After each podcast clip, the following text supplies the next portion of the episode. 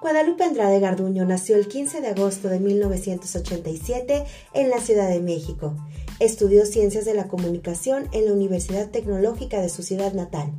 En el año 2008 inició su servicio social en Televisa y se quedó a cargo de la mesa de asignaciones en el área de espectáculos durante ocho años.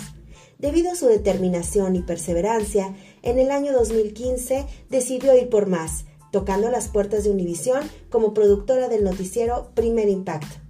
Actualmente trabaja como corresponsal en el programa matutino más visto en Estados Unidos, Despierta América, en la cadena Univisión, entrevistando celebridades tanto del espectáculo como intelectuales y políticos.